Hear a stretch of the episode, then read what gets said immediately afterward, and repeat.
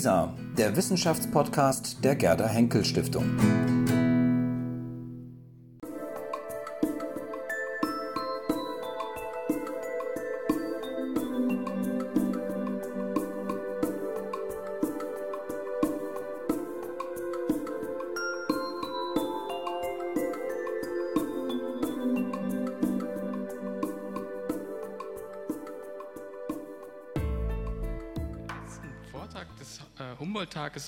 Humboldt-Tages. Ottmar Ette hat den Humboldt-Tag eröffnet. Er wird ihn schließen mit seinem Beitrag. Äh, ich möchte ihn ganz kurz vorstellen. Er ist Inhaber des Lehrstuhls für romanische Literaturwissenschaft an der Universität Potsdam. Äh, Professor Ette ist Mitglied der Academia Europaea. Er wurde 2014 zum Honorary Member der Modern Language Association of America gewählt und ist bereits seit 2013 ordentliches Mitglied der Berlin-Brandenburgischen Akademie der Wissenschaften. Seit 2015 ist er Projektleiter unseres Langzeitvorhabens Alexander von Humboldt auf Reisen. Äh, Ottmar Ettes Forschung und Veröffentlichungen zu Alexander von Humboldt werden Ihnen alle vertraut sein. Ich möchte nur zwei der neuesten Titel erwähnen. Den opulenten Band Bilderwelten, der die grafische, die zeichnerische Dimension des Alexander von Humboldt Reisetagebuchs herausstellt, herausgegeben mit Julia Meyer, sowie das Buch der Begegnungen, eine Auswahledition der amerikanischen Reisetagebücher. Ich bin mir sicher, die Bücher sind auch hier äh, zu erhalten. Und die neueste Veröffentlichung gilt dem mobile Preußen, den mobilen Preußen, äh, und darüber wird er uns jetzt berichten. Vielen Dank.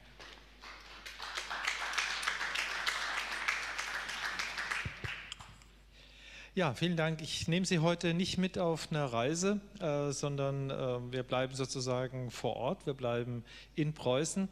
Und ähm, unsere Reise ist äh, insofern in gewisser Weise intellektueller und künstlerischer Art, denn wir bleiben mehr oder minder äh, an der Stelle, bleiben aber in Bewegung und kreisen um ein Mobile, das ich äh, Preußen genannt habe.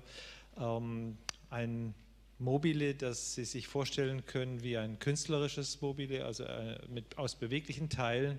Und das Spannende daraus äh, sind jeweils die Relationen zwischen äh, den einzelnen Figuren und Ihnen als Betrachterinnen und Betrachter.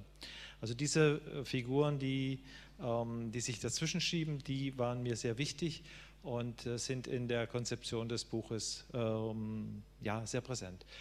Ich möchte Ihnen eigentlich nur ganz kurz heute diese, äh, dieses Mobile Preußen, also das neueste Buch, vorstellen. Das ist, wie ich schon mal kurz am Anfang erwähnt habe, äh, eine Tatsache äh, oder der Tatsache geschuldet, dass wir ähm, im Rahmen unseres Langzeitvorhabens, unseres Akademienvorhabens, Alexander von Humboldt auf Reisen, Wissenschaft aus der Bewegung, ja natürlich auch uns auf dem Gebiet ähm, der Preußen bewegen, der Preußenforschung bewegen und dort auch äh, an unserer Akademie ein Zentrum Berlin-Preußen besteht. Es ist also sehr naheliegend im Grunde auch aus der Alexander von Humboldt Forschung heraus ähm, eine, einen Fokus auf das zu richten, was Preußen eigentlich ist. Was ist Preußen in, ähm, in diesem Buch?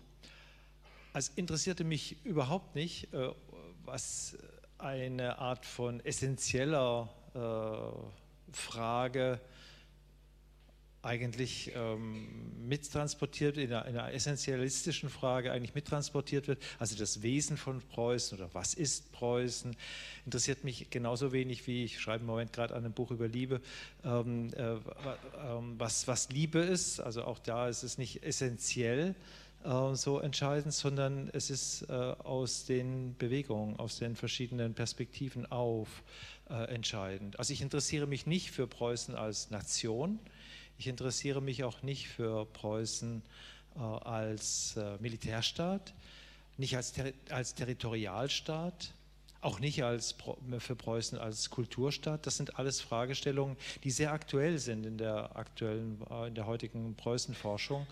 Aber ähm, das äh, interessiert mich eigentlich relativ wenig. Was interessiert mich? Mich interessiert, wie Preußen von Menschen gebildet wurden, wurde, ähm, die nicht für wahre Preußen gehalten wurden. Also wie in der Forschung auch Menschen, die man nicht als wahre Preußen identifizierte, letztlich für Preußen stehen oder zumindest für Preußen stehen können.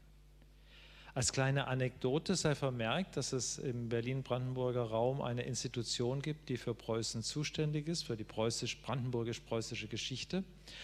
Und dort eine Ausstellung stattfinden sollte ähm, zu Alexander von Humboldt. Das war so mit der erste Kick für dieses äh, Buch vor einigen Jahren. Und äh, die Gespräche dazu waren eigentlich schon ein Momentchen gediehen, das war alles ganz interessant, aber dann sagte der Direktor der Institution, dass äh, Alexander von Humboldt ja eigentlich gar kein wahrer Preuße sei. Und diese Sichtweise, die unterscheiden zu können glaubt, was wahre Preußen sind und was nicht wahre Preußen sind, äh, die fand ich sehr interessant. Und äh, ich bin ja als Nicht-Preuße äh, in einem besonderen, besonderen Verhältnis zu Preußen. Insofern, als äh, ich seit 25 Jahren in Brandenburg lebe und Stolpe hat mal gesagt, dass ähm, wer fünf Jahre in Brandenburg lebt und arbeitet, ein Brandenburger ist. Und ähm, wenn man also diese, diese Bewegungen, die wir alle in unserem Leben haben, auf Preußen wenden, was kommen da eigentlich für Preußen zusammen? Also es ging um Ansichten jenseits des Nationalen. Nun wissen wir alle aus der Alexander von Humboldt-Forschung, Humboldt war vor den Karren des Nationalen nicht zu spannen. Als Napoleon, als Napoleons Truppen in Berlin einmarschierten, blieb er in Paris. Als preußische Truppen in Paris einmarschierten, stellte er sich auf die Seite der Franzosen und wandte sich gegen einen Abtransport von Kunstgegenständen und so weiter. Er war zu keinem Zeitpunkt eigentlich für äh, nationalistische Belange zu haben und gewiss auch in einer etwas äh, traurigen Art und Weise hat äh, Wilhelm von Humboldt über ihn auch gesagt, dass er aufgehört hat oder wie du aufgehört hast, ein, wie er aufgehört hat, ein Preuße zu sein, ein Deutscher zu sein eigentlich. Und ähm, mir war es einfach wichtig äh, zu sehen, in welchem Kontext ist er als Preuße äh, bekannt. Aber Humboldt ist nur eine äh, ist nur eine der Figuren. Ich habe auch seinen Bruder Wilhelm mit dazu genommen, ganz einfach aus dem Grund, weil ich beide für eine äh, sehr äh, spannende Einheit halte, also beide Brüder auch zusammendenke und versuche, äh, das herauszufinden, was die beiden in ihrem Denken vereint. Also eine, eine, sozusagen eine brüderliche Komplementarität herauszuarbeiten. Aber auch da sind es äh, sicherlich, äh, und hier unterscheiden sich natürlich Wilhelm und Alexander sehr deutlich voneinander, auch wiederum Attributionen, die wichtig sind. Wilhelm wurde tatsächlich als wahrer Preuße gefeiert und ich glaube, so ist er auch heute noch in der, in der öffentlichen Darstellung. Begonnen habe ich das Buch äh, mit einem ersten Kapitel über Anton Wilhelm Amo. Der wird nicht, Ihnen nicht notwendigerweise ein Begriff sein. Anton Wilhelm Amo ist der erste schwarze Philosoph in der Geschichte der Philosophie in Deutschland. Auch in der Geschichte der deutschen Philosophie. Und ähm, hat in der ersten Hälfte des 18. Jahrhunderts gelebt und hat sich immatrikuliert in Halle damals eine preußische Universität. Und die Geschichte von Amo äh, ist eine Geschichte sozusagen zwischen den Kulturen, ohne festen Wohnsitz. Und sie gibt so ein bisschen die Leitlinie für dieses Buch vor. Also das Buch versucht genau solche Geschichten herauszufiltern, die ähm, ganz wesentlich eigentlich für die außergewöhnliche Bedeutung ähm, dessen waren, was Preußen für Preußen bedeutete, bedeuteten. Also was mobile Preußen für das mobile Preußen bedeuteten. Anton Wilhelm Amo kann man nicht einfach nach Ghana äh, sozusagen zurückschicken. Er kehrte am Ende seines Lebens nach Ghana zurück, aber das, dieses, diese, Zurückkehr, diese Rückkehr war eine Rückkehr in ein fremdes Land, dessen Sprache er nicht sprach. Er war mit zwei Jahren oder drei Jahren äh, von dort verschleppt worden von den Holländern und kam dann über Surinam äh, nach Amsterdam und wurde dann nach Wolfenbüttel verschenkt, weiter verschenkt. Eine der zahlreichen Figuren, die als Hofmohren, das geht in die äh, Hunderte, als Hofmohren an äh, deutschen Fürstenhöfen arbeiteten. Der Junge war eben sehr intelligent und man wollte einen Versuch starten, wie weit er denn es bringen würde. Und äh, Anton Wilhelm Amo war ungeheuer, brillant und äh, als Philosoph eine absolute Entdeckung. Dem geht dieses Buch nach. Äh, dem geht dieses Buch ebenso nach mit Blick auf andere Figuren. Eine vielleicht zentrale Figur, die einzige, die auch ein Porträt bekommen hat in dem Buch, ist Rachel Levin van Hagen. Das ist eine Art von Drehfigur. Äh, wenn Sie das mobile hm, sozusagen aufbauen, dann ist sie sicherlich eine, der, eine Zentralachse, um die sich das mobile dreht.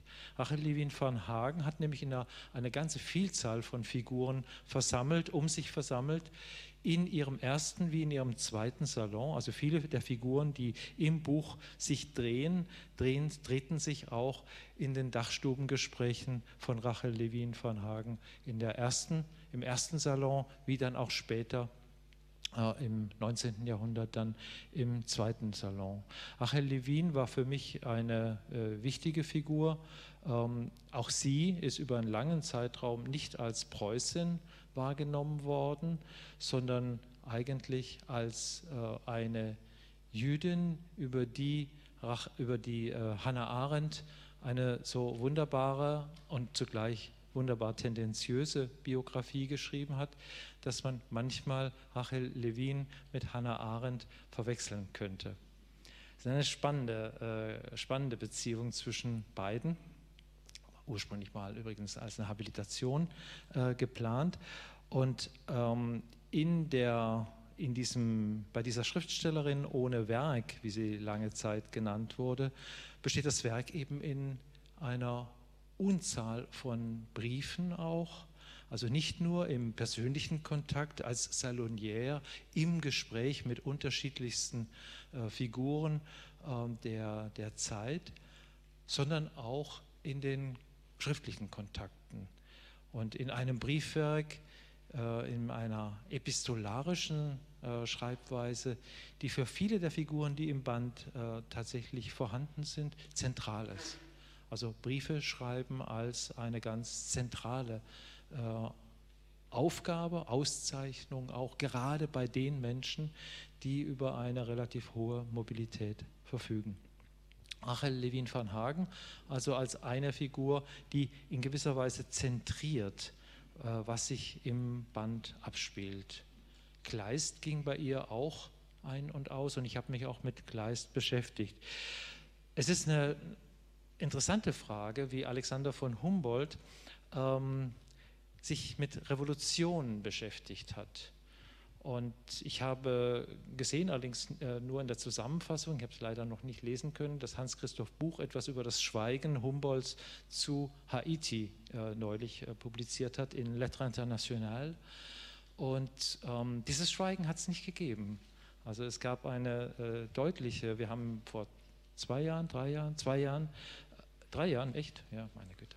Vor drei Jahren hatten wir das äh, Kuba-Tagebuch ähm, besprochen, ediert äh, als Pionierleistung damals, als Versuch auch unserer, von unserer Seite im Forschungsvorhaben zu sehen, wie, äh, welche, auf welche Schwierigkeiten wir stoßen und was die Herausforderungen sind einer, äh, einer Edition im digitalen Raum. Und dort ist natürlich Haiti äh, hochpräsent. Äh, und die haitianische Revolution, das Tagebuch stammt von 1804 und 1804 war eben das äh, entscheidende Jahr für die Gründung äh, dann des Staates Haiti, sozusagen ein, der Abschluss eines, eines äh, eine Dekade über eine Dekade währenden revolutionären Prozesses. Und es ist sehr spannend zu sehen, in welche Revolution sich Alexander von Humboldt eingeschrieben hat und mit welchen Revolutionen er sich beschäftigt hat. Ähm, also sozusagen ein Werk von Revolution zu Revolution. Und er hat dabei nicht nur die beiden europäischen Doppel oder die europäische Doppelrevolution mit den beiden Revolutionen in Frankreich und England, also der industriellen Revolution und der französischen Revolution, äh, sich näher angeschaut, sondern eben auch die amerikanische äh, Doppelrevolution in den USA, die antikoloniale und die antiesklavistische äh, in Haiti.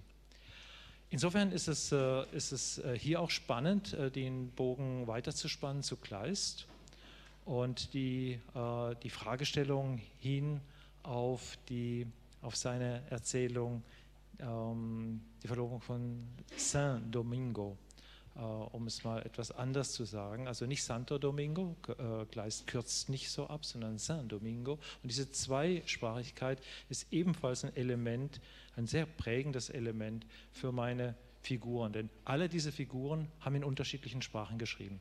Also eine translinguale Praxis war wichtig. Und sie war zugleich auch wichtig, um zu zeigen, wie vielsprachig und wie sozusagen viel migratorisch ähm, dieses Preußen ist oder dieses Preußen war.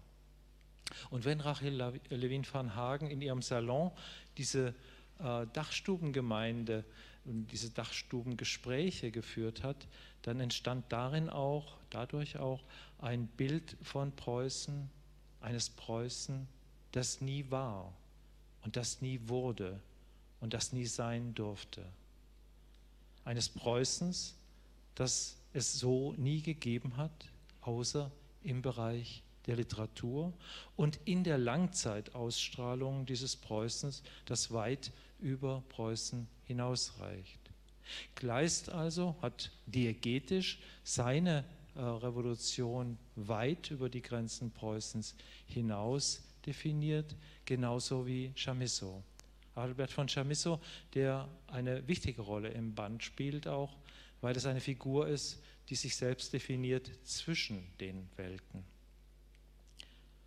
Als Katholik bei den Protestanten, als Monarchist bei den Republikanern und als Republikaner bei den Monarchisten und als Protestant bei den Katholiken Immer war er dazwischen sozusagen und definierte diese, diese Zwischenposition stets tragisch bis zu seiner Reise um die Welt.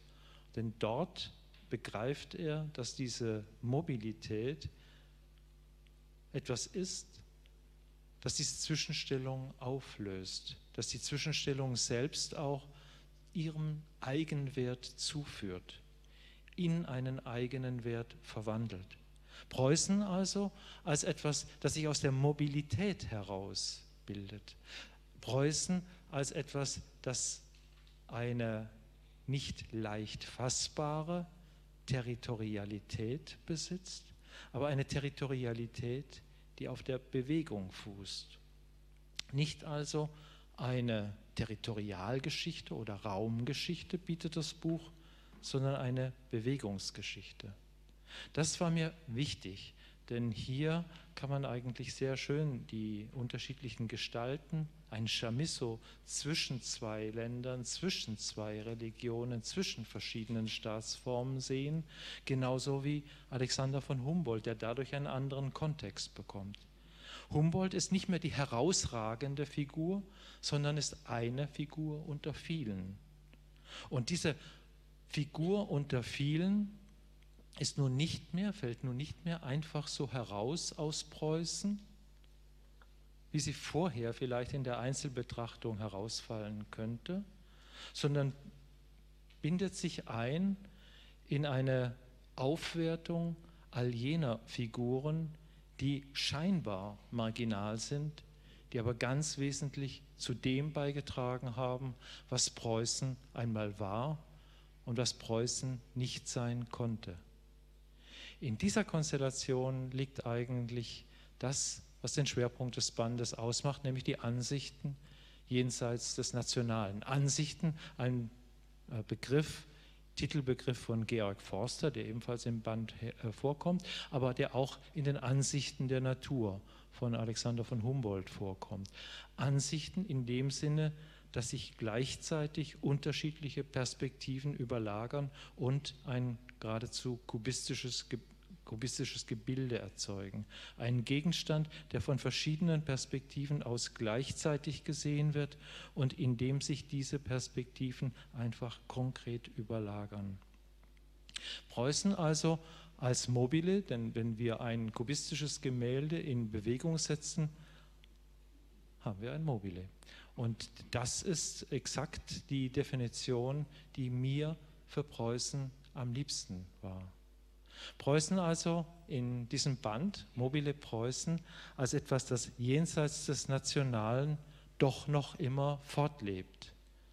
Das, was bei Humboldt, bei Chamisso, bei so vielen Figuren so schwer aufstieß, das, was einige in den Tod getrieben hat, wie Kleist oder auch Amo, das, was sie aus dem Land getrieben hat, das war mir wichtig festzuhalten, denn in dieser, in dieser Bewegung aus Preußen hinaus, zu der auch letztlich Alexander von Humboldt zählt, ist etwas zu erkennen, was im 19. Jahrhundert zumindest Preußen ausgemacht hat die Entwicklung hin zu einem Territorialstaat, die Entwicklung hin zu einem Nationalstaat und meinetwegen auch die Entwicklung hin zu einem Kulturstaat. Jenseits dieser Territorialisierung aber gab es, und ich würde sagen, gibt es noch heute, ein Preußen, das sich ganz deutlich als mobile ansiedelt. Es ist etwas, das dieser Band zu entdecken versucht der einen neuen Kontext für Alexander von Humboldt schafft, der vor allem aber darauf abzielt, in der Preußendiskussion, die unweigerlich mit den Brüdern Humboldt nun durch das Schloss, durch das Berliner Schloss verbunden ist, eine Beziehung herstellt, die wir nur schwer auflösen können. Mobile Preußen also als etwas, was sozusagen das Gegengift des Nationalen ist. Vielen Dank. Thank you.